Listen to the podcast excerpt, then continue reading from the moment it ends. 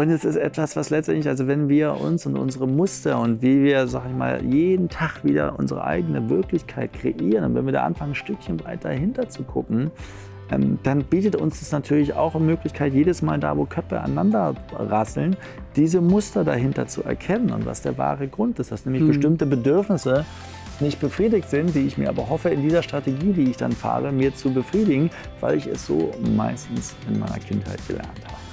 Was ist dein Weg? Was ist deine Purpose?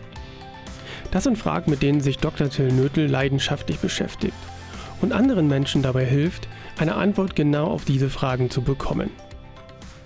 Der gebürtige Berliner lebt heute auf Ibiza und ich wollte von ihm wissen, wie er seine Passion entdeckt hat und was ihn mental stark gemacht hat. Wenn du eine Frage zum Thema Mindset und mentale Stärke hast, dann schreib mir unter podcast.kachemba.de und ich werde deine Frage über den Podcast oder in einem Tutorial beantworten. Lass uns gemeinsam mentale Frische in die Welt tragen.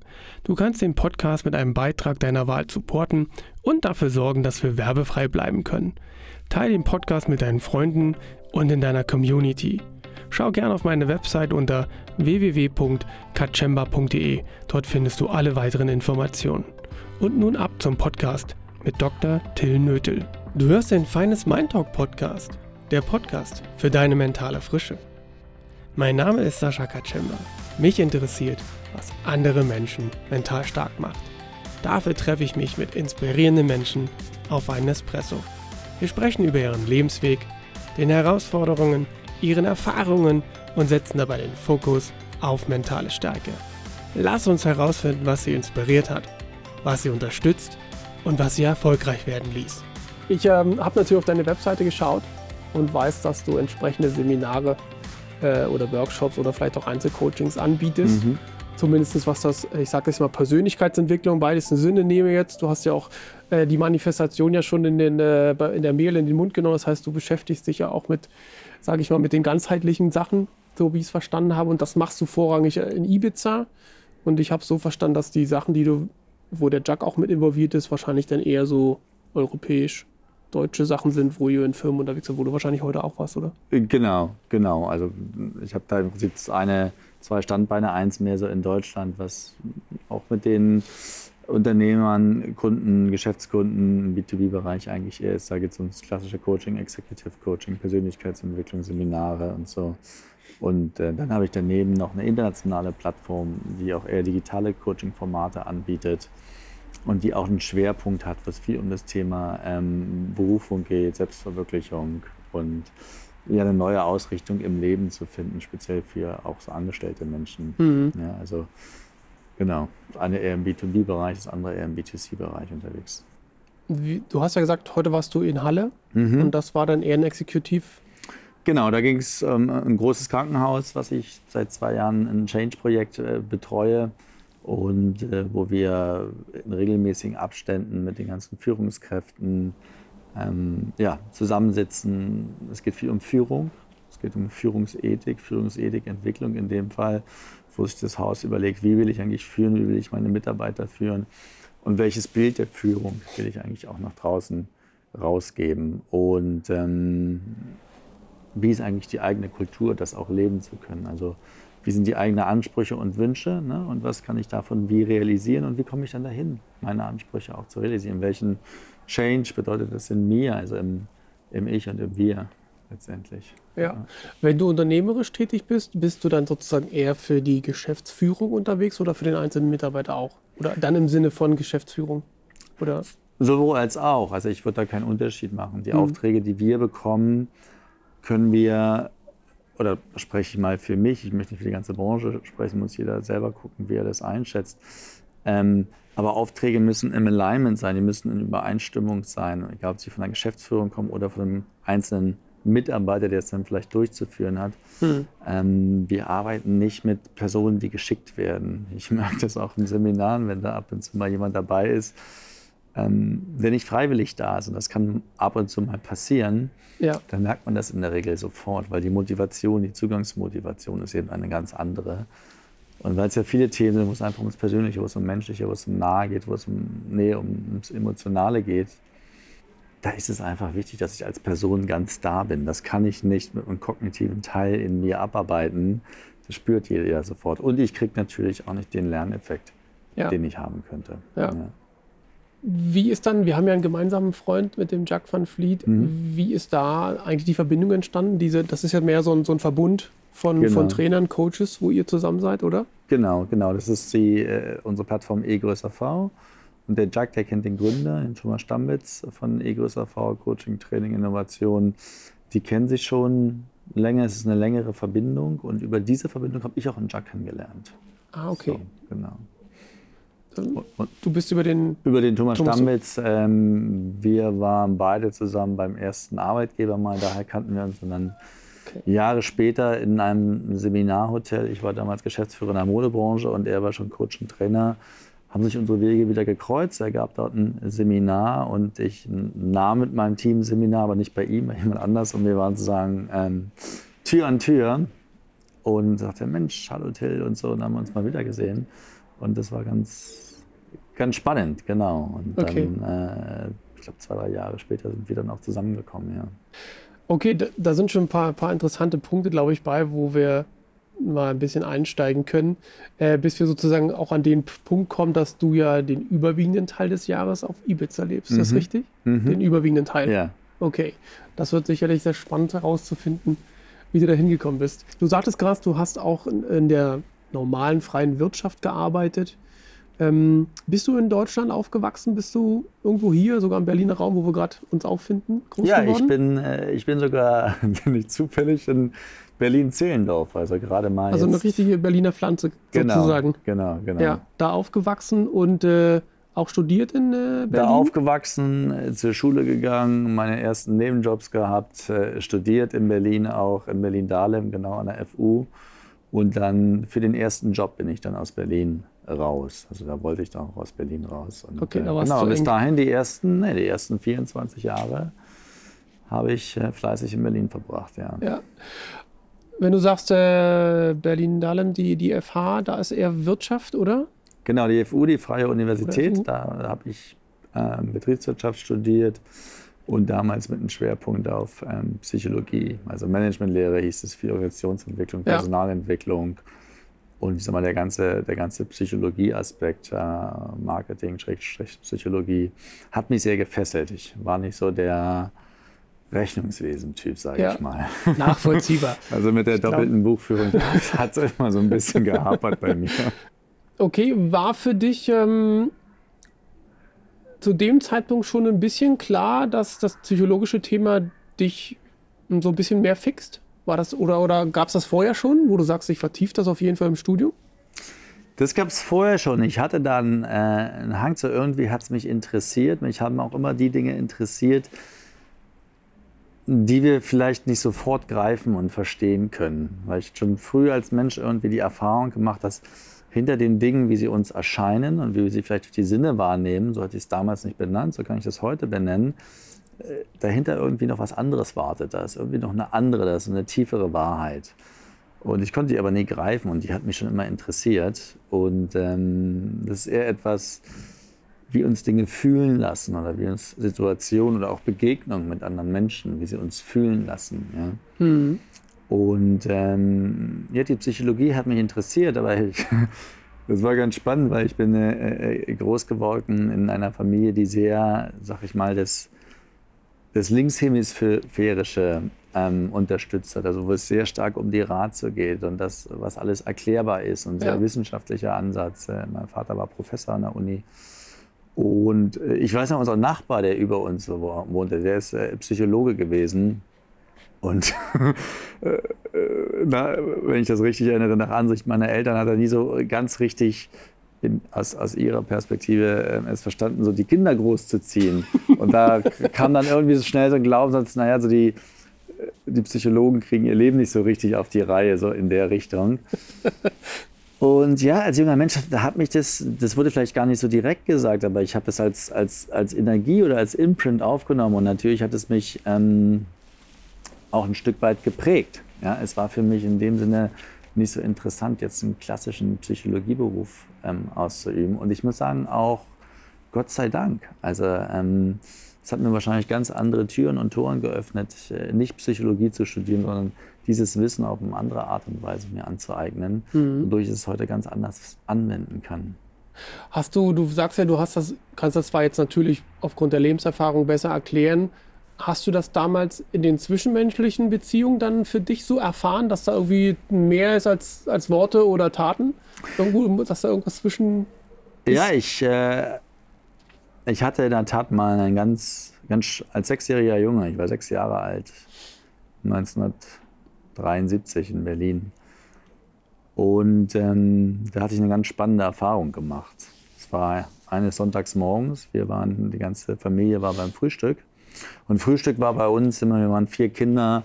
Ähm, es wurde ein riesen Frühstückstisch aufgebaut mit Brunch und allem drum und dran und Eiern und die Eltern gut angezogen, ja. Und äh, es wurde halt richtig viel Zeit beim Frühstücken verbracht. Und an diesem Tag oder für diesen Tag war ein Besucher angekündigt ähm, ein Mann, ich glaube von unserem damaligen Kindermädchen. Und ich kannte den überhaupt nicht. Der kam aus äh, Kalifornien und auf der Weiterreise nach Bali, was so ganz Länder war, mit denen und wir zumindest Anfang der 70er dort nichts zu tun hatten. Und äh, dieser Mann kam bei uns zur Tür rein und kam an den Frühstückstisch, in den Raum rein. Und ich weiß noch genau diesen Moment, als er in diesen Raum reinkam, machte bei mir irgendwas Bang. Ich habe spontan so eine totale Zuneigung zu diesem Menschen verspürt. Ja, der war so ganz in weiß gekleidet und passte so gar nicht in den Berliner Kontext rein. ja. ähm, könnte aus heutiger Perspektive auch sagen, er war ein Freak. Und aber irgendwas strömte von dem aus, also eine unheimliche Wärme, etwas unheimlich Angenehmes, was Sympathisches, was, was ich bis dahin überhaupt nicht im Leben kannte. Und da habe ich irgendwie sowas gespürt, als es gibt irgendetwas anderes, was über Worte und über unsere Handlung hinausgehen, was uns zu Menschen hingezogen fühlen lässt oder auch nicht so stark. Ja? Also ich würde auch sagen, ich habe mich so ein Stück weit wirklich in diesen Menschen, ja, da war sowas wie Liebe, eine spontane Liebe da. Mhm. Und ich weiß, der war ungefähr anderthalb Stunden bei uns zum Frühstück und dann musste er weiter. Ich glaube, dann ist er nach Bali weitergereist. Und ich war richtig traurig. Ich kannte den Menschen anderthalb mhm. Stunden vorher gar nicht.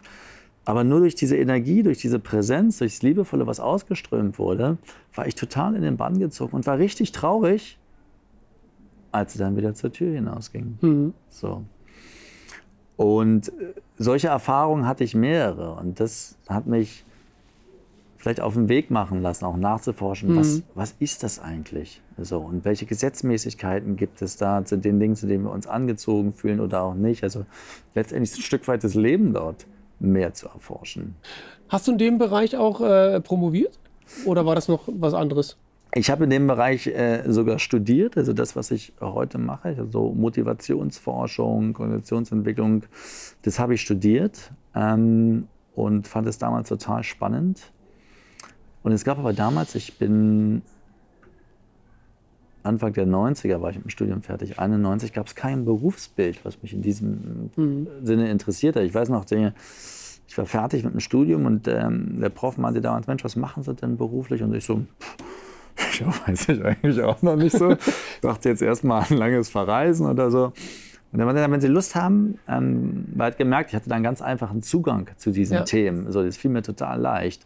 Sagte, dann habe ich vielleicht was für Sie, ein Vorstellungsgespräch, wenn Sie da mal hinwollen. Ich sagte, ja klar, bin ich total interessiert. Und er hatte mir dann äh, einen Termin bei äh, McKinsey besorgt, Unternehmensberatung, mhm.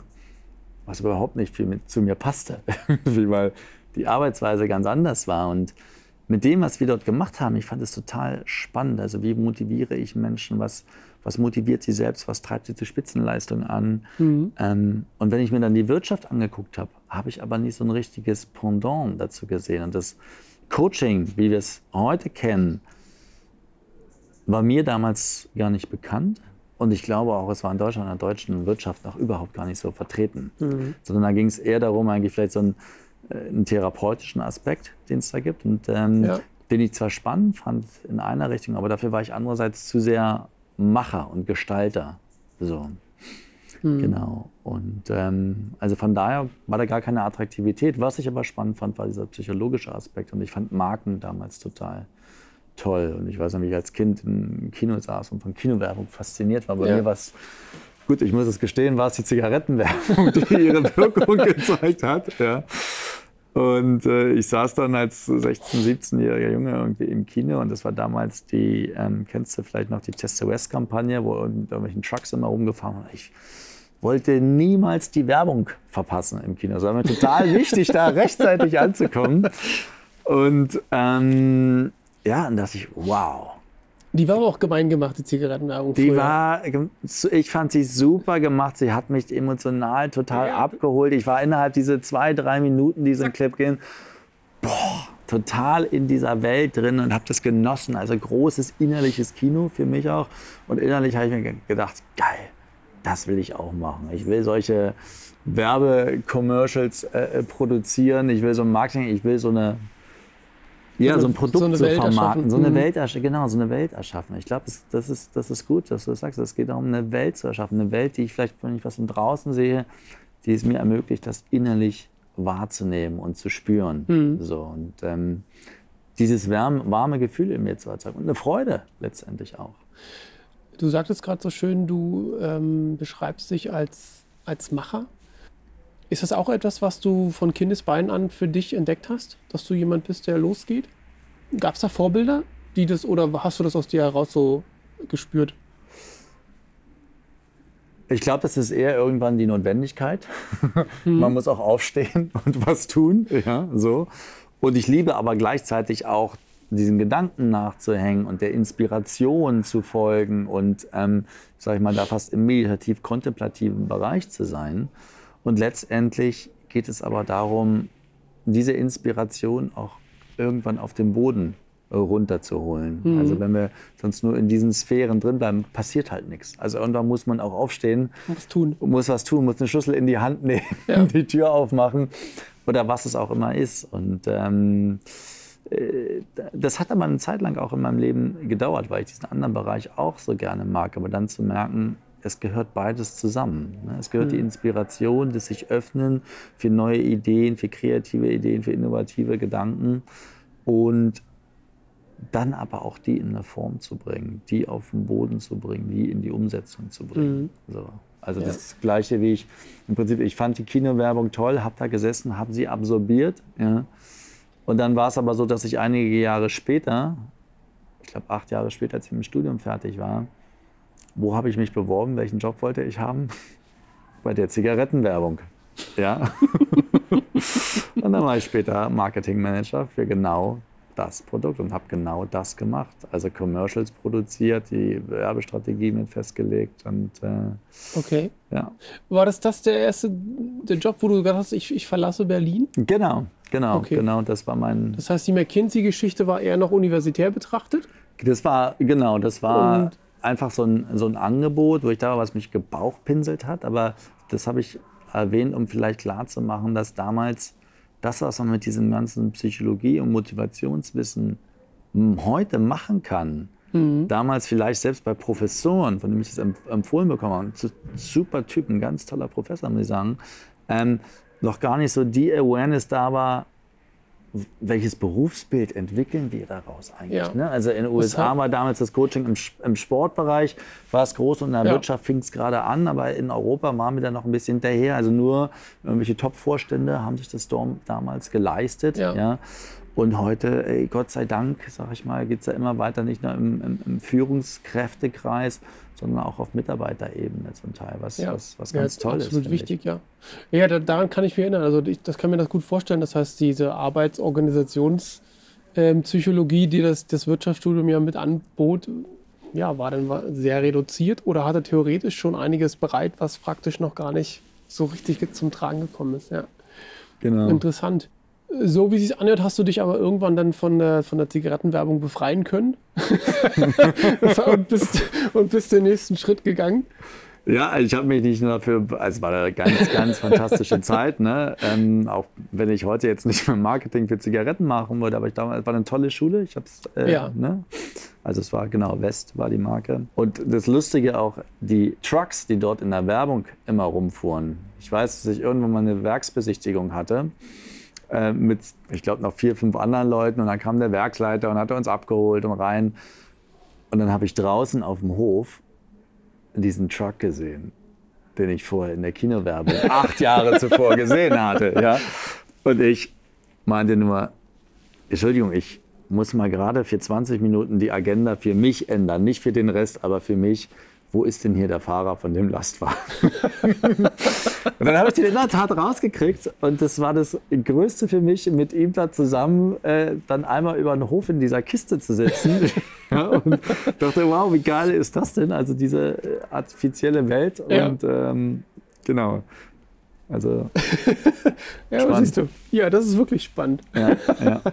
Nein, ich bin dann noch auf diesem Psychologieweg Weg geblieben. Ich war danach auch noch bei ähm, noch einer Marke, die sehr erfolgreich ist durch, durch, durch die Psychologie dahinter auch, Red Bull. Also ich war der Marketing- und Vertriebschef für Australien und Neuseeland für Red Bull, genau.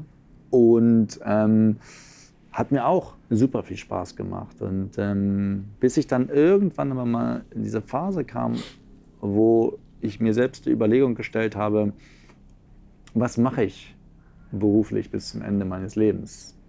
Und ich glaube, wir alle haben irgendwann Phasen, wo wir etwas anfangen, einen totalen Drive sind. Ja? Und mit unserer Identitätsausprägung, manchmal kann man auch sagen Identitätskrise, überdenken. Wir durchlaufen ja verschiedene Stadien im Leben. Und bei mir war das relativ krass. Ähm, ich bin äh, habe mich viel mit Meditation beschäftigt beispielsweise. Das waren Dinge, die für mich auf einmal im Leben viel, viel relevanter waren, als jetzt eine Wahnsinnskarriere zu machen. Und das drehte relativ schnell. Und wo ich dann nicht mehr so das Interesse hatte, ob der Unternehmensbereich, für den ich zuständig bin, vielleicht eine Umsatzrendite von 5, 7, 8 oder 10 Prozent macht. Und wenn man dann aber in solchen Funktionen ist, wo es darum geht, letztendlich die Performance immer zu verbessern und die anhand dieser ähm, Maßzahlen gemessen wird, ähm, habe ich dann gesehen, oh, das passt irgendwie nicht mehr so richtig. Es passt nicht so richtig. Und mit dieser Erkenntnis bin ich dann auch sukzessive schlechter geworden in dem, was ich gemacht habe, weil es mich natürlich nicht mehr so angetrieben Gekickt hat, ja. letztendlich. Ja. Genau. Um, um welches Jahr reden wir da? Das war, ja, das war so 2004, 2005, Ah, okay. 2006. Das war, eine, Das- das war so eine Phase, würde ich mal sagen. Mhm. So von zwei, drei Jahren, das war so eine Übergangsphase. Okay, ja, zwei, drei Jahre, ja. ja, ja. Das heißt, du hast die, naja, Anfangszeiten ist wahrscheinlich übertrieben gesagt von Red Bull, aber das waren schon noch so die, die Goldgräberzeiten, oder? Also die sind ja Genau, heute noch sehr gut, aber Ende, Ende der 90er hatte ich da angefangen und ähm, das war nicht die Goldgeberzeit, es war aber die Zeit, in, der wir Red Bull international gemacht haben, Ja. äh, wo wir es mal, global angefangen haben zu Mhm. vertreiben und in den jeweiligen Ländern, Ländergesellschaften, Tochtergesellschaften aufgebaut Ja. haben. Und so war eine tolle Zeit, absolut. Ja, ich glaube auch, also rein von, wer sich für Marken interessiert, so wie du das gesagt hast, äh, für den ist das, glaube ich, äh, ein ein Irrsinn da. Also Ja. sozusagen, weil ich meine, wir reden über eine Brause, über Ja. eine Flüssigkeit in Dose ähm, und daraus dieses Markenbild zu kreieren, ist schon äh, sehr imposant. Und auch eine tolle Erfahrung für mich, jetzt auch direkt mit so einem, ja, einem Gründer oder so einer Unternehmertype zu arbeiten, Mateschitz. wie damals mein, mein Chef, den Dietrich Mateschitz, genau. Und, äh, und die Menschen ticken ja manchmal doch anders, als es, sag ich mal, jetzt angestellte CEOs beispielsweise sind. Ja. Ne? Und einfach eine gute, gute Schule, wo man auch viel lernen kann. Ja. War das dann der Übergang für dich, wo du dann eher die neue Passion angefangen hast zu leben? Oder was heißt die neue eigentlich, die, die geschlummert hat? Nee, mein Übergang war brutal. Das heißt, du hast diese Phase mitgenommen, bist aber in der Wirtschaft erstmal noch geblieben. Ich bin in der Wirtschaft geblieben. Ich hatte für mich keine Alternative. Ich bin, wie gesagt, das Coaching kam bei mir nicht auf den Radar. Und für mich war es ganz klar, auch so von der Konditionierung her, ähm, in der Wirtschaft einfach Erfolg zu haben. Ne? In den Jobs immer höher zu klettern, immer mehr Geld zu verdienen.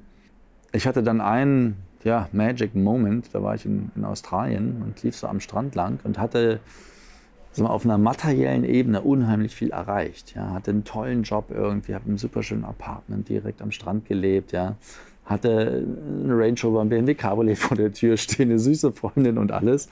Und dachte ja irgendwie, wow, geiles Leben, oder?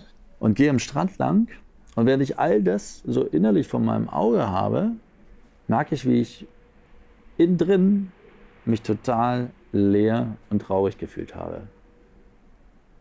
Dann dachte ich, das ist ja, das ist ja strange. Das habe ich sogar dann ganz viele Ziele, die mir wichtig waren im Leben, erreicht. Ich habe aber nicht das Gefühl, von dem ich glaubte, dass es sich damit verbindet, erreicht. Mhm. Ja. Und von da an fing es an, für mich schwierig zu werden.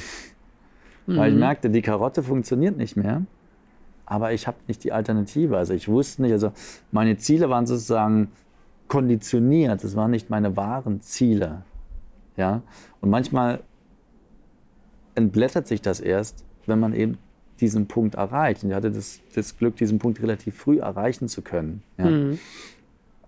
Weil manche, glaube ich, arbeiten da ihr ganzes Leben lang hinterher, um dann irgendwann zu merken, huch, das bringt mir ja nicht die tiefe Erfüllung, die ich mir vielleicht gewünscht habe. Und dann ging für mich eine große Suche auch los. Also ich wusste nicht, was ich wollte, ähm, in welche Richtung, was für eine Alternative es gibt, außer irgendwie Geschäftsführer irgendwo zu sein. Und ähm, war gleichzeitig immer weniger motiviert, auch den Job zu machen, den ich mhm. machte. Ja. Und das gab letztendlich einen Kombinationspunkt in, in, in 2006, wo ich ja, eines Morgens in den Supermarkt ging. Ich wollte, mir fehlte eine Milch zum Frühstücken. Und ich dann erlebt habe, und ähm, wer das hört und schon mal erlebt hat, der weiß, wovon ich spreche, dass ich zehn Minuten vom Milchregal gestanden habe und mich nicht entscheiden konnte, welche Milchsorte ich kaufe und dann zurück zu meinem Auto gegangen bin, ins Auto eingestiegen bin und losfahren wollte und gemerkt habe, ich sehe ja gar nichts, ich sehe nur einen ganz kleinen Punkt vor mir. Und ich den Tag davor meinen Job gekündigt hatte, weil ich einen Burnout hatte und der sich über diese Symptome gezeigt hat. Und sozusagen für mich den Stecker gezogen habe weil ich einfach keine Alternative wusste und nur wusste, aber so geht es nicht weiter, weil das, was ich gemacht habe, hat mich einfach nicht mehr, nicht mehr erfüllt. Du sagst gerade Burnout. Kam der, kam der vorher schon so, so leise um die Ecke oder hast du den eher sozusagen mit dem Knall und Fall, mit, dem, mit der Erkenntnis, kam das dann sozusagen erst richtig raus? Der hat sich aufgebaut. Ich würde mal sagen, der hat sich sicherlich also über klassisch. zwei Jahre oder so aufgebaut, über zwei, drei Jahre. Mhm. Ähm, sozusagen mit Willenskraft, wovon ich sehr viel habe, das weiterzumachen, was ich gemacht habe, wo aber es innerlich ein größeres Wissen gibt, dass das schon längst nicht mehr das Richtige ist. So. Aber damals aus der eigenen Unfähigkeit heraus, ähm, das zu erkennen. Mhm. Was mir übrigens heute sehr zugutekommt, weil durch diese Erfahrung kann ich natürlich vielen helfen in dem Bereich. Durch diese Erfahrung habe ich selbst für mich, um mich selber da rauszuretten und damit auch für andere Tools entwickelt, wie man da rauskommt. Also Tools entwickelt, wie ich erkenne, bin ich auf meinem Weg oder auf wessen Weg bin ich eigentlich hier gerade. Mhm. Ja. Kannst du einen kleinen Eindruck geben, was du darunter verstehst oder was du mit dir gemacht hast? Was ich mit mir gemacht habe, ähm, der erste Schritt war, dass der Körper wirklich Ruhe brauchte. Ich bin, glaube ich, zwei Tage später mit einer Freundin, hat ja das Angebot nach Thailand geflogen. Die hatte irgendwie ein Apartment da und habe einfach nichts gemacht. Also wirklich, ich war ja Manager, das heißt, ich bin nicht zum Arzt gegangen und habe mir einen Burnout attestieren lassen. Das machen Manager nicht, ja, damals zumindest nicht, sondern so, ich schlafe mich mal ein bisschen aus. Also ich habe jede Nacht nur noch dreieinhalb Stunden geschlafen, dann war ich wach und habe einfach für mich ein Regenerationsprogramm gestartet. Also viel Schlafen, sehr gesundes Essen, ja, nur Gemüse gegessen und ganz, ganz langsam angefangen, Sport zu machen wieder. Das habe ich so für drei bis vier Wochen gemacht und hatte aber immer noch keine Ahnung, was ich dann eigentlich beruflich machen will. Und habe mir dann gesagt, okay, du musst jetzt auch nicht gleich den nächsten Job machen, nimm dir einfach mal ein paar Monate Zeit und schau mal. So was damals für mich sehr schwierig war, einfach darauf zu, weil ich hatte ja keinen Plan und Menschen haben ja immer eine Strategie und wissen ja, wo es lang geht, ja. Und eine Vision hatte ich schon gar nicht. Und das war, glaube ich, der schwerste Teil. Und dann hat ein äh, Freund, der damals ähm, ein buddhistisches Zentrum in, in Kapstadt in Südafrika betrieben hat, gefragt, Mensch, komm doch runter, kannst du das Zentrum hier ein bisschen managen, da ein bisschen was machen. Und ich fand damals den Buddhismus als Lebensphilosophie sehr spannend und aber auch wegen seiner zahlreichen Meditationstechniken, die ich damals alle angewandt habe. Und so war ich dann da, mehrere Wochen. Und eines Abends komme ich zurück, es war ungefähr 23 Uhr, ich habe in diesem buddhistischen Zentrum auch geschlafen. Und dann habe ich etwas erlebt, was mein Leben verändert hat. Und was auch ein Impuls war für meinen zweiten Beruf, sage ich mal, den ich dann eingeschlagen habe, obwohl ich eigentlich schon studiert habe. Und als ich an diesem Abend um 23 Uhr wieder in dieses buddhistische Zentrum zurückkam, das war Anfang 2007, sah ich da so von draußen, von dem Fenster, einen Mann, von dem ich wusste, dass er wohnt, ungefähr 45 Jahre alt, in Drag Queen Kostüme durch dieses buddhistische Zentrum tanzen. Also eine recht bizarre Kombination. Und in diesem Moment hat irgendwas in meinem Geist Klick gemacht. Irgendwas in der Kombination hat bei mir Klick gemacht, was mir erlaubt hat, ganz anders auf Situationen und auf die Welt zu schauen. Und ich habe gemerkt, was der macht, es ging gar nicht darum, was er macht, aber dahinter war irgendeine Botschaft für mich. Mhm. Und ich bin dann rein und es war eine Gruppe von vier, fünf Leuten, die dort auch wohnten für zwei, drei Tage. Und habe dann mich erkundigt, was sie gemacht haben und so. Und dann dachte ich, ja, wir machen hier so einen Coaching-Kurs. Es geht um Selbstverwirklichung. Das war sehr spannend. Und wer macht es und so. Ähm, und dann sagten wir, ja, so eine Frau, die weiß da ein bisschen was, die ist am nächsten Tag da. Na ja, ist super, ich bin auch da. und ich kam also am nächsten Tag äh, äh, wieder, weil ich wusste, die hatten abends eine Veranstaltung. Und das war, ja, wie, wie so Geschichten, die man manchmal hört. Also es ging die Tür auf, ich sah diese Person und es war ein Instant-Wissen, dass die eine Botschaft für mich hat. Und sie hatte genau das Gleiche. Und das lag jetzt nicht daran, weil da eine besondere Chemie oder sonst, sondern es war wie so ein, kennst du das? Wie mhm. so ein mhm. Wissen in dem ja. Moment. Ja. ja. Und wir haben dann den ganzen Abend da zusammen verbracht und sie hat mir alles erzählt von dem Programm, was die gemacht haben und wie die arbeiten und wie sie sozusagen der Inspiration und den Spark in Menschen folgen, wie wir der Energie, unserer Lebensenergie folgen können. Ja? Und das sind auch die Dinge, die uns letztendlich erlauben, ein Leben zu leben und manifestieren, so wie wir uns das vorstellen. Ja? Das ist auch die gleiche Energie, die es mir erlaubt hat, heute auf Ibiza zu leben beispielsweise. Und ähm, sagte, ja, du, und der nächste Kurs, Kurs ist in 14 Tagen in New York. Ja, wo ich 14 Tage später war, kannst du dir vorstellen. Ja. ah ja, genau. Ich denke mal, die Jobs davor haben dich einfach perfekt darauf vorbereitet. Du hattest den finanziellen Background, konntest quasi ja von A nach B und, und, und die Leute kennenlernen, hat es ja dadurch auch die freie Zeit. Ne? Also genau. sozusagen genau. hatte das alles schon seinen Sinn. Genau, genau. Also ich hatte sicherlich in der Zeit ein finanzielles Polster, wo ich mir es erlauben konnte, irgendwie ein paar Monate auch gar nichts zu machen, so oder vielleicht auch ein Jahr nichts zu machen oder zwei.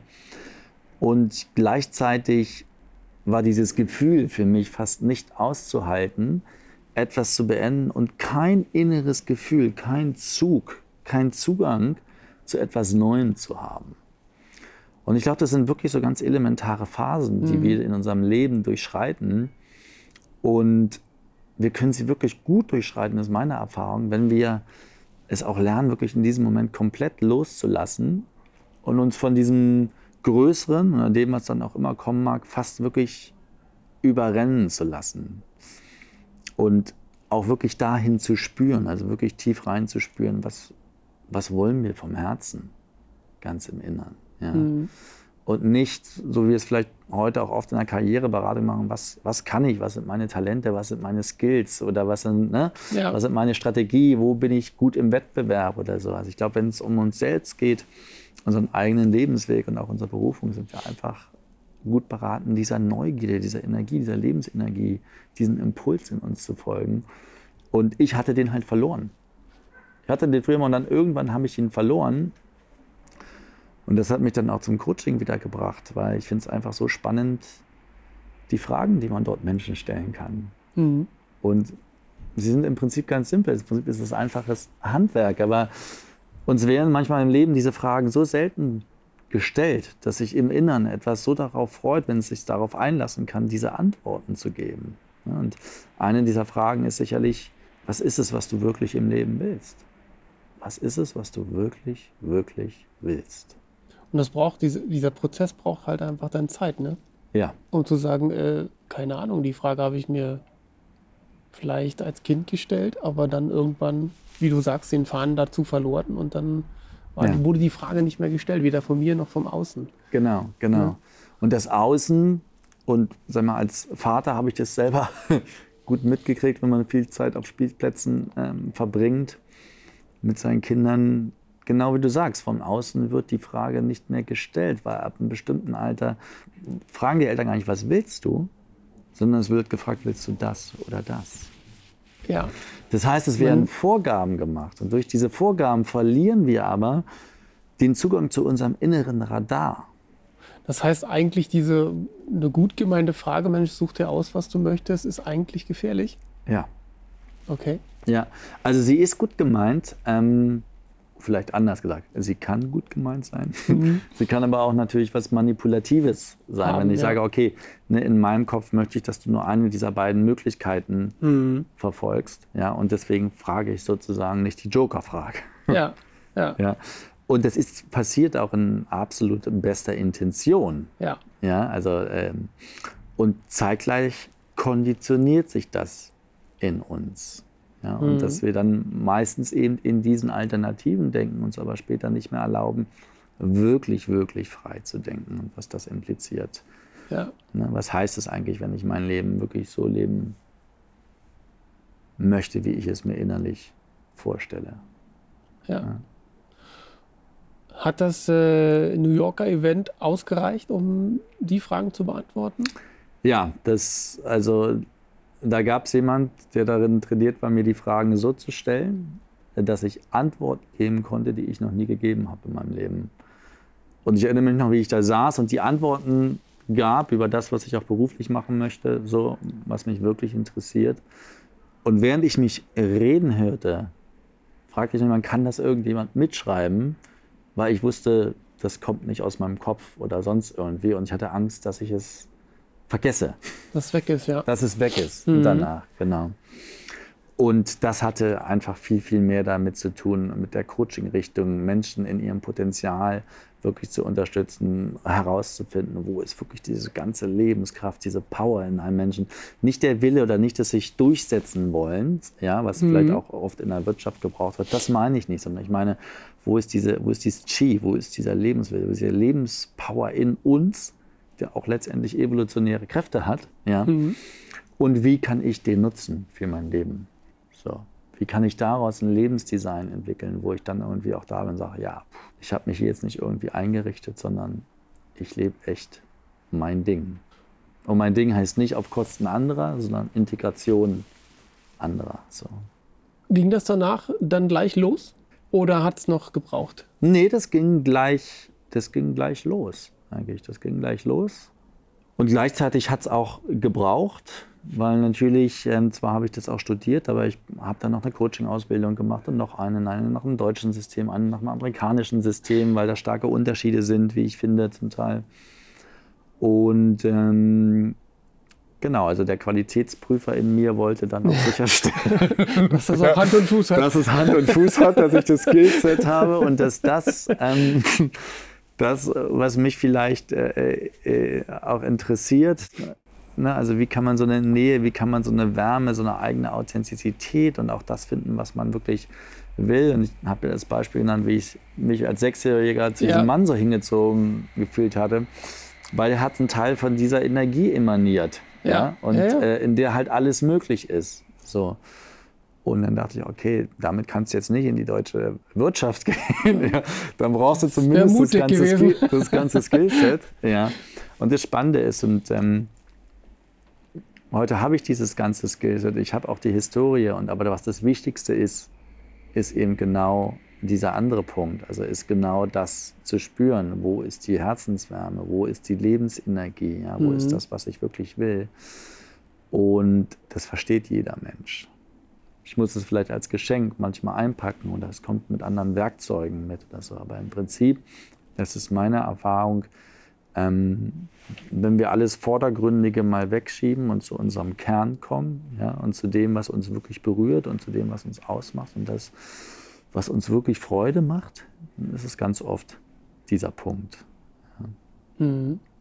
Da, wo ich mit mir echt, wo ich mit mir selbst echt werde, wo ich mit mir selbst tief bin, da, wo ich und von diesem Kontakt heraus, von diesem Platz aus in der Welt auch sein kann und leben kann. Und, und das ist es ja letztendlich, was wir als Coaches, Trainer, Persönlichkeitsentwickler auch unterstützen. Das heißt, würdest du sagen, dass du im Endeffekt nach dem Seminar deiner Passion dann Platz gemacht hast? Ja. Oder gegeben hast, Raum ja. gegeben hast? Absolut. Die, die du vielleicht mit sechs, sage ich mal, diese, diese kleine Pflanze war, wo du gemerkt hast, da ist was. Ja. Und hat dann im Endeffekt 2000, wann war es dann? Sechs, sieben, acht? Ja, genau, 2007 habe ich damit gestartet. Ich mache das jetzt, ja, genau. Knapp zehn Jahre jetzt, ja. Ja, gute zehn Jahre. Ja. Ja. Hm.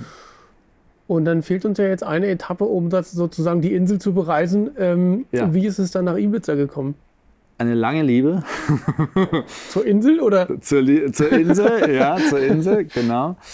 Ich bin 1996 zum ersten Mal nach Ibiza gekommen, wie es viele Menschen machen, so auf einem Kurztipp, drei, ja. vier Tage. Ich bin damals mit einem Freund äh, dorthin gereist und wir hatten auch eine schöne Zeit, aber es war jetzt nichts Besonderes so. Aber es war in dem Moment, als ich dort landete, fühlte ich mich irgendwie verbunden mit der Insel.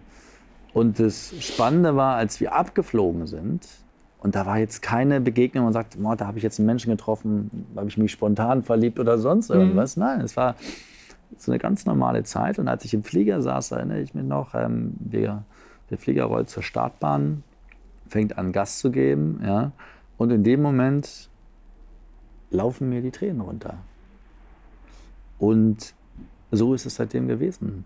Also jedes Mal, wenn ich dort gelandet bin, hat sich mein Herz aufgemacht. Und jedes Mal, wenn ich weggeflogen bin, ähm, war ich total traurig. Und ich glaube, es gibt für jeden von uns so einen bestimmten Platz, wo wir uns einfach sehr wohlfühlen. Und dieser Platz der schwingt mit ganz verschiedenen Dingen. Unter anderem ist es ein Platz, welche an, anderen Arten von Menschen zieht er an, auf welcher hm. Bewusstseinsebene begegnen sich diesen Menschen, welche Vegetation ist dort, welches Licht. Und ähm, für mich ist dieser Platz Ibiza. Ja? Auf Australien, in Australien gab es auch noch so einen Platz. Und ich habe früh in meinem Leben nach diesem Platz auch gesucht. Ich habe in meinen 20ern angefangen, diesen Platz zu suchen, weil ich wusste, es gibt ihn. Mhm. So. Und da habe ich ihn gefunden und das Spannende ist, ganz viele Menschen, die ich jetzt als Freunde da habe, ähm, die sind mit, denen ging das auch so. ging das genau so. Ja. Und ähm, ich habe es bisher auch noch an keinem Ort erlebt, wo ich, wenn ich mir die Dichte der Einwohner und der Menschen, die dort leben, anschaue, mit wie vielen ich sozusagen eine, eine tiefere Verbindung habe. So. Mhm. Und so ein sehr, sehr schnelles Verständnis. Und äh, für manche Menschen mag es mehr zu treffen, für andere weniger, dass es so einen Platz gibt, der, der mhm. einfach passt. So, und ja. äh, der mir auch Kraft gibt. Ne? Es ist ein sehr bewusster Platz. Also es, man kennt dieses Bild der Partyinsel von Ibiza. Man muss wissen, Ibiza ist wie ein Januskopf, hat zwei Gesichter. Es gibt diesen Aspekt der Janusinsel und dann gibt es aber diesen anderen Aspekt, wo sehr viele ähm, Coaches dort leben, Menschen, die sag mal, auch in Therapieform unterwegs sind, in innovativen Heilungsmethoden etc. Mhm. Und es mhm. ist wie ein Melting Point sozusagen, der sich da ja. trifft. Und für mich fühlt sich das an, von dort rauszugehen in die Welt, zu unterstützen, ja, und dann aber auch wieder in den Hub zurückzukommen, ja, ja. ja. Den, in den Hub der Gleichgesinnten. Äh, das ist einfach ein wunderschönes ähm, Gefühl und sehr, sehr nährend für mich. Ja. Okay, interessant. Wann hast du den kompletten Schritt dann gemacht? Wir sind vor, vor zwei Jahren komplett darüber Also gar nicht so lange? Nein, das quasi. noch gar nicht so lange. Waren dann aber schon zwischendurch immer mal länger da, immer mal ein halbes Jahr oder drei Monate. Und ähm, gut, wenn du Coach und Persönlichkeitstrainer bist, bringt das ja auch eine gewisse Verpflichtung mit sich. Also mhm. wenn du das spürst, es gibt irgendwie einen anderen Platz. Wir haben vorhin in Hamburg gewohnt, auch eine super schöne Stadt. Ja, so. definitiv. Und, ähm, aber es hat mich da hingezogen. Also sage ich auch, okay, wie machst du das jetzt? Ja. wie kannst du das jetzt äh, wirklich umsetzen? So. Und äh, das ist ja auch das Schöne an der heutigen Zeit, dank der ganzen technischen Hilfsmittel, ähm, die es dort gibt und einer elektronischen Arbeit, ähm, dass wir wirklich in, ja, in so tollen Zeiten leben, ne? wo es einfach vielen Menschen möglich ist, einfach den Platz, wo sie leben, auch auch wählen zu können. Also es ist ja gigantisch, was für eine Freiheit wir da heute haben. Ja. Wenn wir bereit sind, sie uns zu nehmen, vielleicht dahin zu arbeiten, wenn es uns wichtig ist. Ne? Ja. Und natürlich hat alles auch seinen, seinen Preis. Ja? Mhm. Aber du sagst wir, das heißt, du bist mit der kompletten Familie, also Ja. Kind und Kegel quasi. Genau. Deine Kinder wachsen da quasi auf. Genau, ich habe einen Sohn, der wächst dort auf. Der geht ja zur Schule, zur Spanischen, auch inzwischen Ja. vorher in den Kindergarten. Und ja. Mhm. Und deine Frau auch äh, in dem Bereich unterwegs? Die ist auch in dem oder? Bereich, sie ist ein äh, Somatic Coach, die arbeitet stark mit dem Körper und ähm, dem Körperbewusstsein und schafft von daraus, von dem Platz her Veränderungen für die Okay. Menschen sehr erfolgreich auch. Also ganz tolle Arbeit, die sie macht. Und ähm, genau. Und sie hat aber auch diese gleiche Leidenschaft zu der Insel. So, Ja, das da macht ja teilen. Ja, ja. das macht es leichter, es macht Sinn. Und Ja, ja Genau. das ist schön. Ja. Gab es Menschen, die dich auf deinem Weg begleitet haben? Sag ich mal, sei es Mentorenfunktion oder so, Mhm. eine, so eine leitende Funktion, also so eine wegleitende Funktion. Du hast vorhin zum Beispiel den Professor erwähnt, das war ja auch so, so ein wegweisender Hinweis, genau. mal näher wohin zu schauen. Genau, genau. Damals der ja, Professor Stehle, genau, ähm, war sicherlich so eine Person, die ich auch vom, vom Typ und von Charaktereigenschaften einfach so ein Role Model für mich war. Mhm. Ja. Und von daher fühlte ich mich da schon, schon, schon hingezogen. Ja. Dann ähm, sicherlich später mit meiner Transition in mein zweites ähm, Berufsleben habe ich unter anderem meinen damaligen Coaching-Ausbilder kennen und schätzen gelernt, wo ich gesehen habe, oh, es gibt Menschen, die, die auch ein ganz anderes Leben leben können, ja, als Mhm. ähm, wie sich das mein Geist oder mein Verstand damals vorgestellt hat. Und das war sicherlich nicht eine ausgesprochene Mentorenrolle, aber ähm, ich habe das sicherlich schon so genutzt. Ja. Ja, Und zeitgleich habe ich sicherlich die letzten 20 Jahren äh, Mentoren, Strich, Lehrer, sehr viel mit Menschen gearbeitet, die mir geholfen haben oder wo ich hingegangen bin, um mich als Mensch einfach weiterzuentwickeln. So, Mhm. wir haben ja immer irgendwelche Themen. Bei manchen ist es beruflich, bei anderen im finanziellen oder in der Partnerschaft oder in der Freundschaft, ja, oder im Umgang mit den Kindern, wo man merkt, hm, die Bereiche klappen bei mir schon ganz gut im Leben. ja. Aber da, da und da kann es irgendwie noch anders aussehen. Oder der Körper oder die Gesundheit ne? oder was Ja. auch immer es ist. Und ich bin da eigentlich sukzessive ein Bereich nach dem anderen angegangen. So, und ähm, würde niemals von mir behaupten, ne, ich bin da an irgendeinem Ende angelangt. Aber habe auf diesem Weg einfach ganz, ganz spannende Menschen getroffen, von denen ich einfach auch viel gelernt habe. Also auch heute, ich, ich, ich, wenn ich einen spannenden Mensch sehe, nutze ich einfach die Gelegenheit, von Ja. denen zu lernen. Ja. So. Und das kann ein 23-jähriger Junge sein oder das kann ein 88-jähriger Herr sein, das ist ganz egal. Wie, wie schaffst du es ähm, oder aus welchen Dingen ziehst du deine kreative Energie? Mhm. Was, was, was tust du für Mhm. dich? Mhm. Also ich bin von der Persönlichkeit her bin ich ein introvertierter Typ, auch wenn ich, sag ich mal, auf der Bühne als Coach und Redner die extrovertierte Facette in mir eher bediene, aber meine Energie ziehe ich aus der Zurückgezogenheit, Zurückgezogenheit mit meiner Familie, ähm, aus Meditation und aus Natur und Naturmystik. Also ich kann sehr viel und sehr gut in der Natur sein, mich irgendwo auf den Felsen setzen, aus Wasser gucken, eine Stunde meditieren und stehe wieder auf und bin voller Kraft. Mhm. So. Musik ist für mich auch ein Vehikel. Musik und Tanz ist etwas, was mich sehr, also alles, was mich nach innen in mein Zentrum bringt, verbindet mich mit meiner inneren Kraft und aus der schöpfe ich raus. Ja. So. Du sagst meditieren. Ähm, was ist heute für dich meditieren? Du hast ja viele Jahre Praxis jetzt schon. Ja. Ist es für dich dir das Innehalten nach innen schauen oder bist du aktiv bei der Meditation? Genau, ich habe inzwischen zwei Formen. Das eine ist ähm, also bewusst eine Meditation, also den Raum und eine Zeit zu nehmen, den Platz, mich hinzusetzen und dann wirklich meine Gedanken zu beobachten und dann weiterzugehen, sage ich mal, in andere äh, Gehirn- und auch Bewusstseinszustände, um wirklich in eine Lehre zu kommen. Manchmal klappt es, manchmal klappt es auch nicht. Ja. So. Und das andere ist, meditativ im Alltag zu sein. Und was ich damit meine, ist, wenn ich etwas tue, eine Handlung ausführe, mit dir rede, ist gleichzeitig noch eine Instanz da, die das beobachten kann. Also ich kann es sozusagen aus zwei mhm. Perspektiven die ganze Zeit okay. wahrnehmen. Das eine ist der Tuende, der Handelnde, und das andere, der, der das Tun beobachtet. Okay. So. Und das ermöglicht mir, ähm, also es gibt auch Momente, wo ich dann nur in dem drin bin, nur in einem drin bin.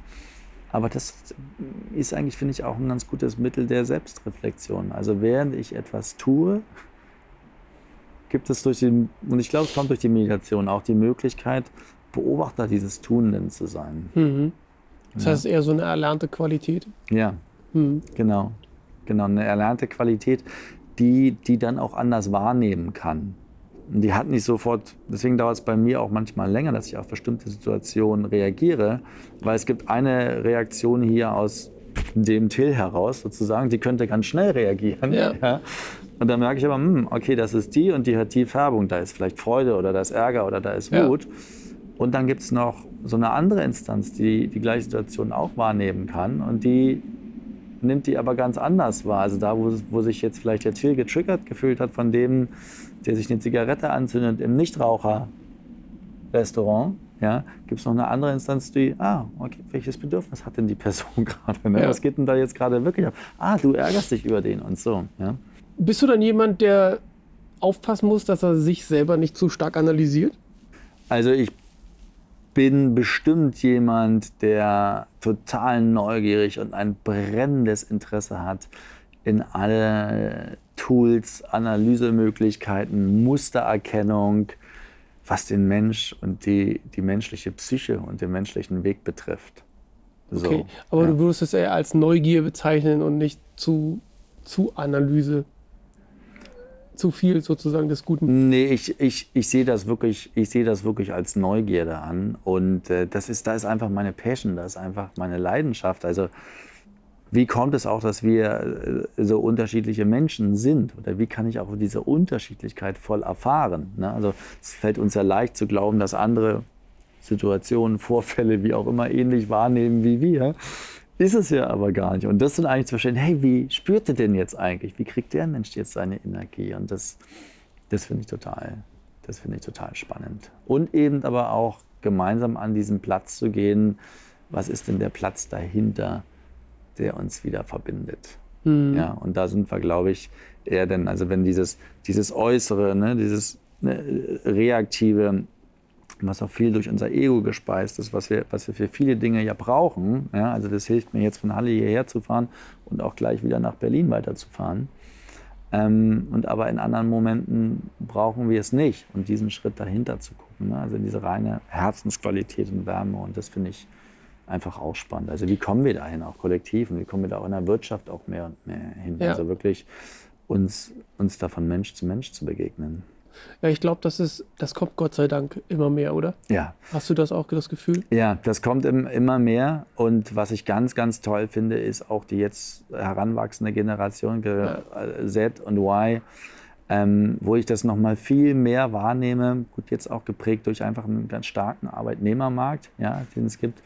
Aber wo ich da Menschen jetzt mit 25 oder Anfang 20 oder auch Ende 20, 30 heranwachsen sehe, ähm, die dann auch schon den Schritt in die Wirtschaft gemacht haben und wo eine ganz andere Work-Life-Balance, ich würde es eher Work-Life-Integration nennen, stattfindet, mhm. ähm, wo sie auf ganz andere Dinge Wert legen. So. Und das, das ist schön, das ist schön, schön zu sehen. Und denen das Menschliche und den Kontakt halten und viel, viel wichtiger ist, als jetzt vielleicht mal das ein oder andere Karriereziel oder hier nochmal Erfolg zu haben und da ein geiles Projekt zu reißen, was, was alles schöne Dinge sind, auch tolle Erfahrungen sind, ja. Ja, mit der richtigen Energie, ne? Mit der richtigen Energie und auch mit dem richtigen Bewusstsein sozusagen. Ja. Ne? Also war, du hast vorhin so schön das Ego erwähnt, äh, dass es ja sozusagen seine guten Aspekte ja hat.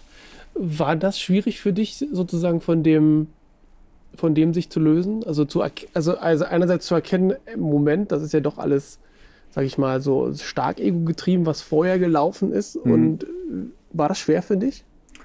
Also ich würde nie sagen, dass ich mich vom Ego getrennt habe. Ich bin sicherlich nee. ganz oft mit meinem Ego auch äh, sehr gut identifiziert. Ich habe vielleicht mehr Phasen, als jemand, der lange Meditation praktiziert und mehr in diese Zustände kommt, Zustände zu erfahren, wo ich, ähm, mein Ego mich nicht so fest im Griff hat, wo Ja. ich näher, sag ich mal, an meinem, an meinem eigentlichen Selbst bin, ja, so mehr an meiner wahren Natur, Mhm. wie die Buddhisten das nennen. Und ähm, was war deine Frage? Ob das schwer für dich war, sozusagen diese Trennung, äh, oder sage ich mal, ähm, ich würde mal sagen, dass, dass das Ego hat ja manchmal was Verschleierndes. Ja, Außer, dass es, sage ich mal, uns ein guter Träger ist, von A nach B zu kommen, Genau, rational zu genau. denken. Aber es hat ja manchmal auch den, den, das Verschleiernde, dich, äh, dich in eine Richtung zu drücken, aus einer, eben aus einer verkehrten Motivation heraus. genau. Ähm, und sich davon sozusagen, das zu erkennen und sich davon so ein Stück weit zu befreien, war das für dich schwer?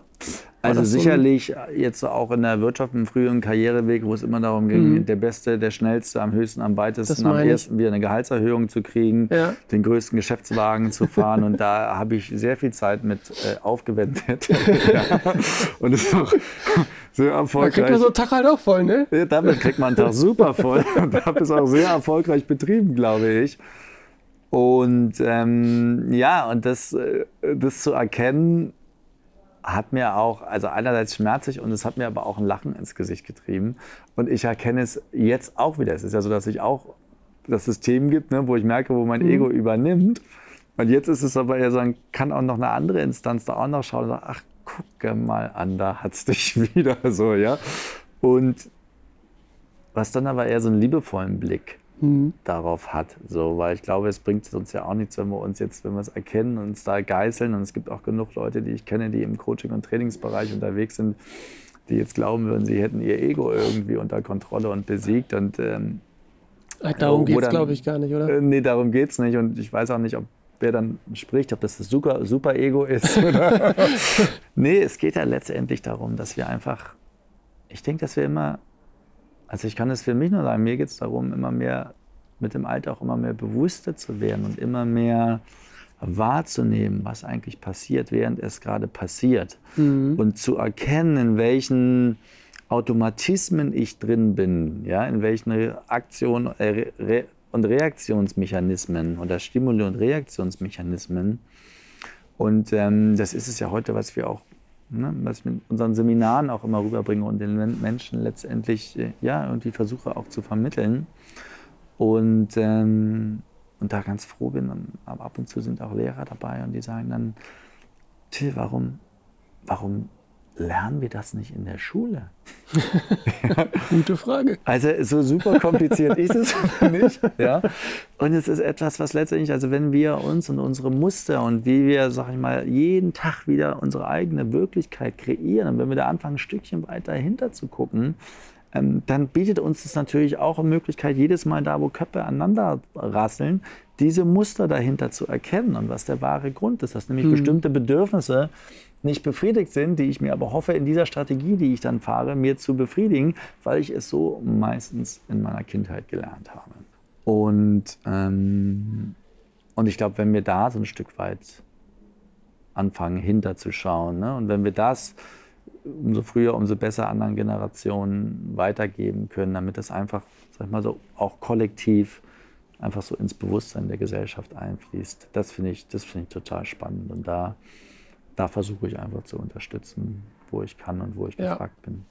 Ähm, das, wär, das impliziert auf eine, auf, auch auf eine Frage, was sozusagen deine, auf der einen Seite noch sozusagen dein, dein, dein Traum ist, gern zu verwirklichen, Mhm. gern auch in Verbindung sozusagen, was dein Fußstapfen ist, den du quasi Mhm. hinterlassen möchtest. Mhm.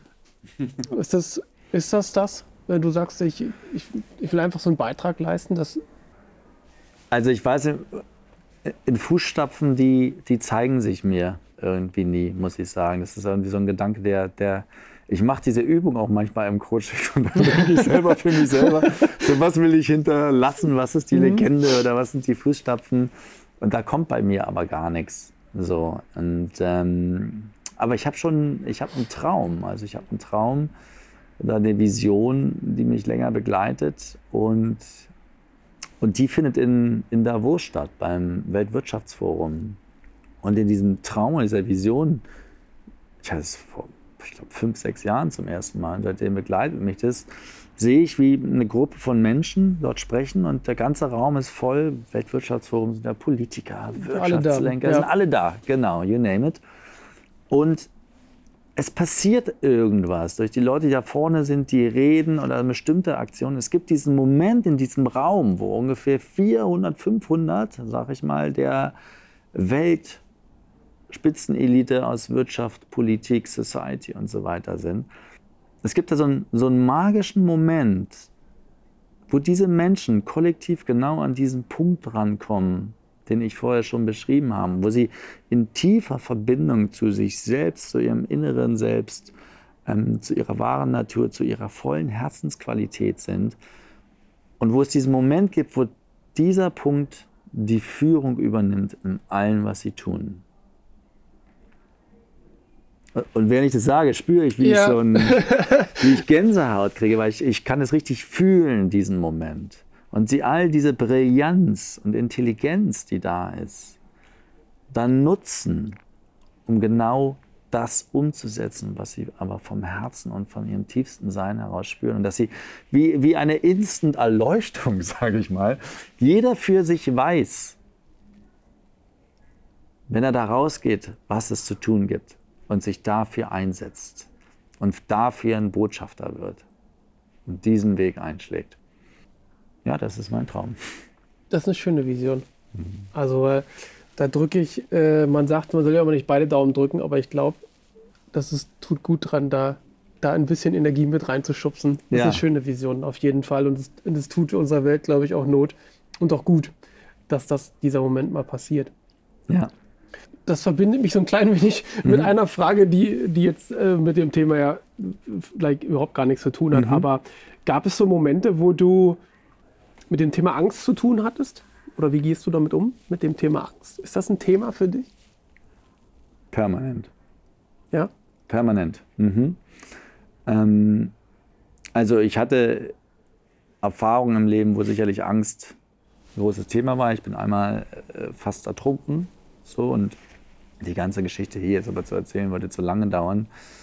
Und also ich habe sicherlich Extremsituationen erfahren, wo ich also der Angst Auge zu Auge stand. Und sie ist auch heute noch mein täglicher Begleiter. Was sich geändert hat im Leben ist, wie ich mit der Angst umgehe. Ob ich mich von ihr vereinnahmen lasse.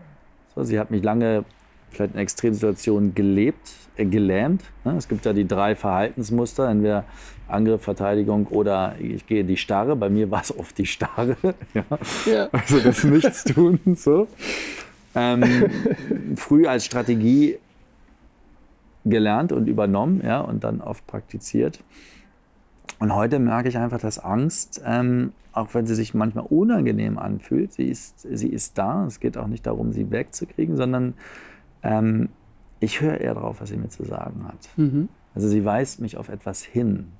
Und ich kann dann spüren, woher kommt die Angst? Ist das ein altes Muster, was ich konditioniert in meinem Körper gespeichert habe und noch im System drin ist, wo es geht, das irgendwie auch aus dem Körper rauszukriegen?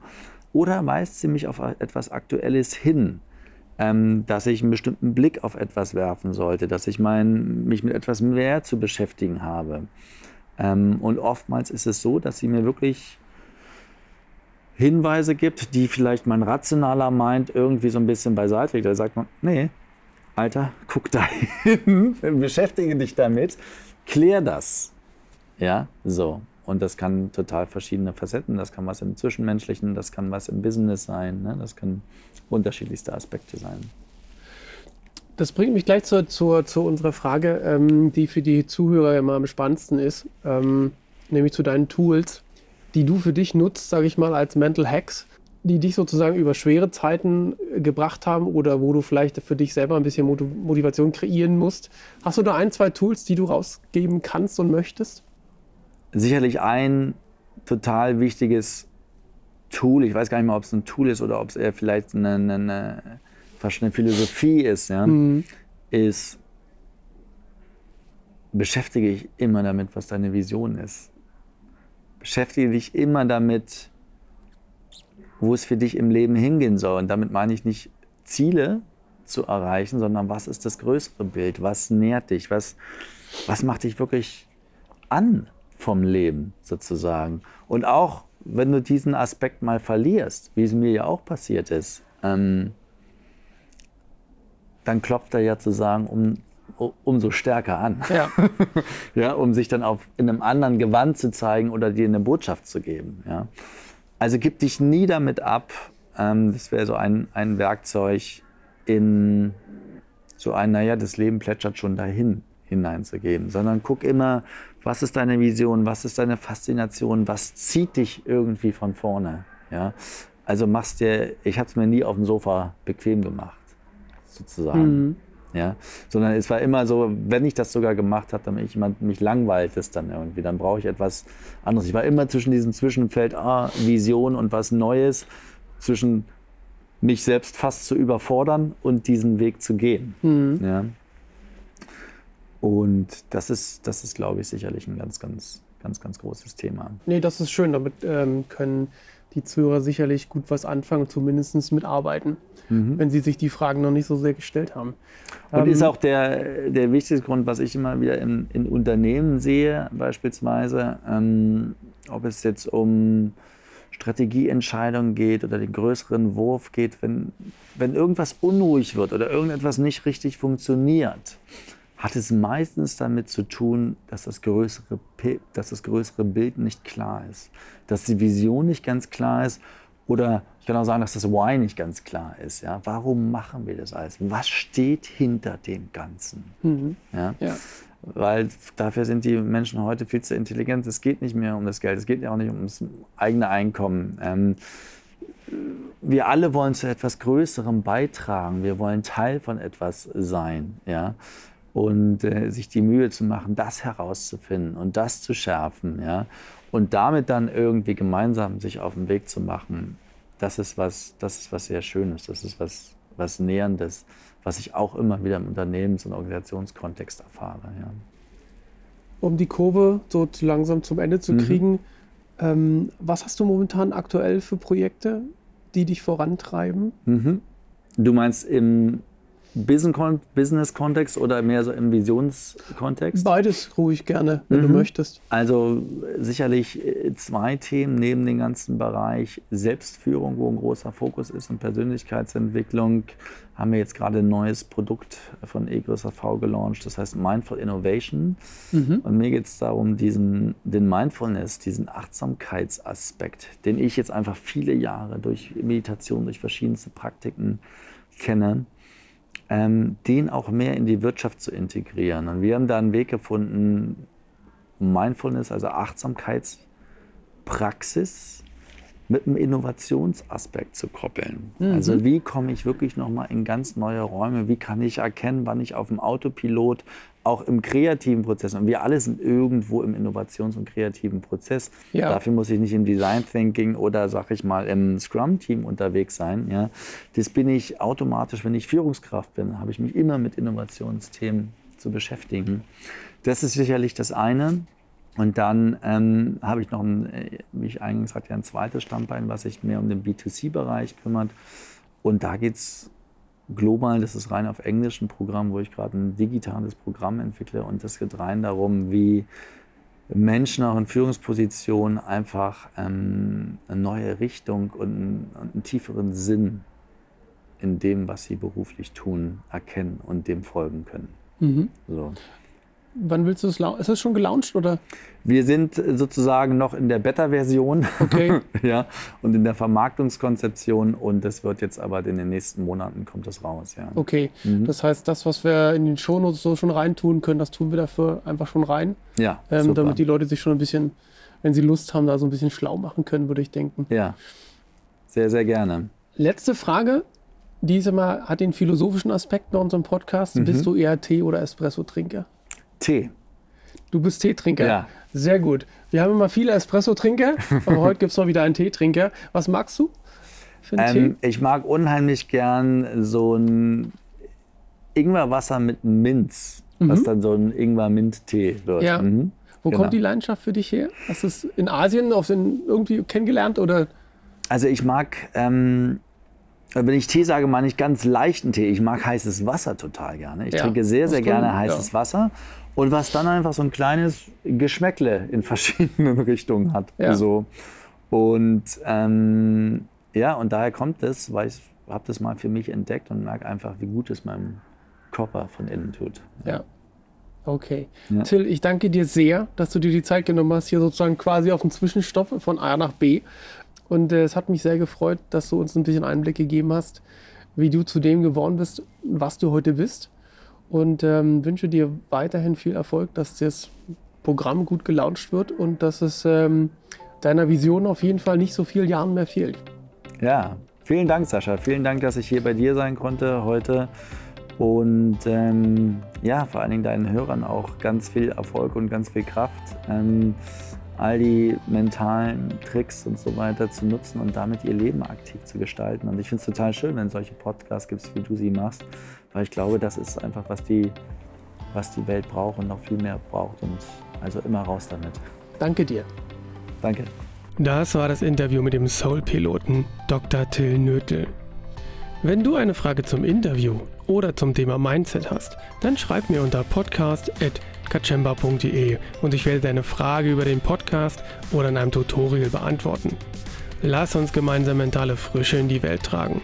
Du kannst den Podcast mit einem Beitrag deiner Wahl supporten und dafür sorgen, dass wir werbefrei bleiben können. Teil den Podcast mit deinen Freunden und in deiner Community. Alle Details zum Supporten und die Shownotes zum heutigen Podcast findest du unter www.katschemba.de. Das war's für heute. Bleib mental frisch. Dein Sascha.